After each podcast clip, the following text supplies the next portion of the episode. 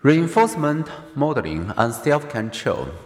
Aggression may naturally follow aversive events, but learning can alter natural reactions.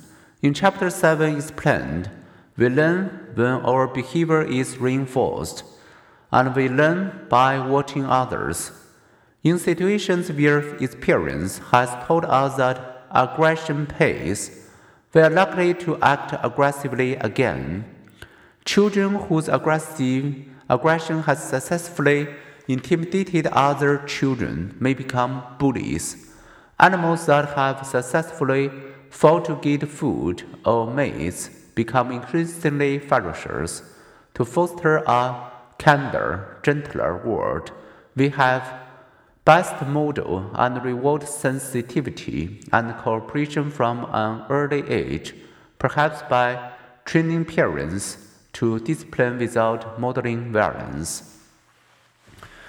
Parent training programs often advise parents to avoid modeling violence by screaming and hitting. Instead, parents should reinforce desirable behaviors and frame statements positivity.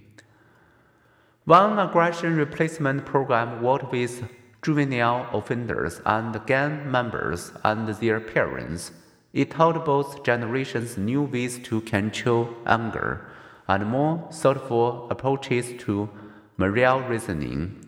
The result? The youth realized rates dropped more than is typical.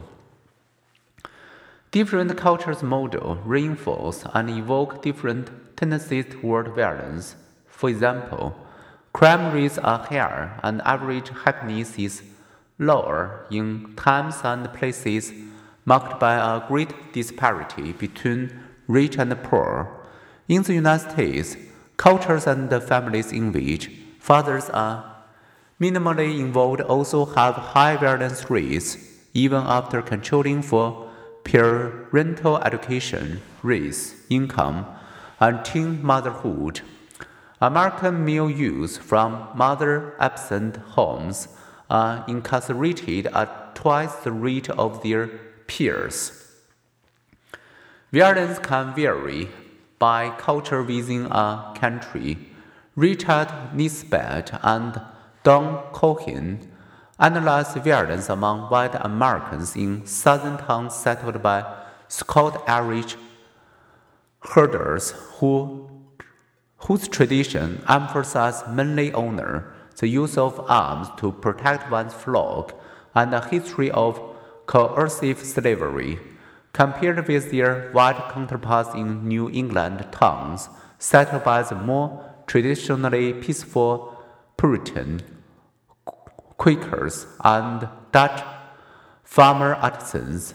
The cultural distance of those herders had had triple the homicide rates and were more supportive of physically punishing children, of warfare initiatives, and of uncontrolled gun ownership.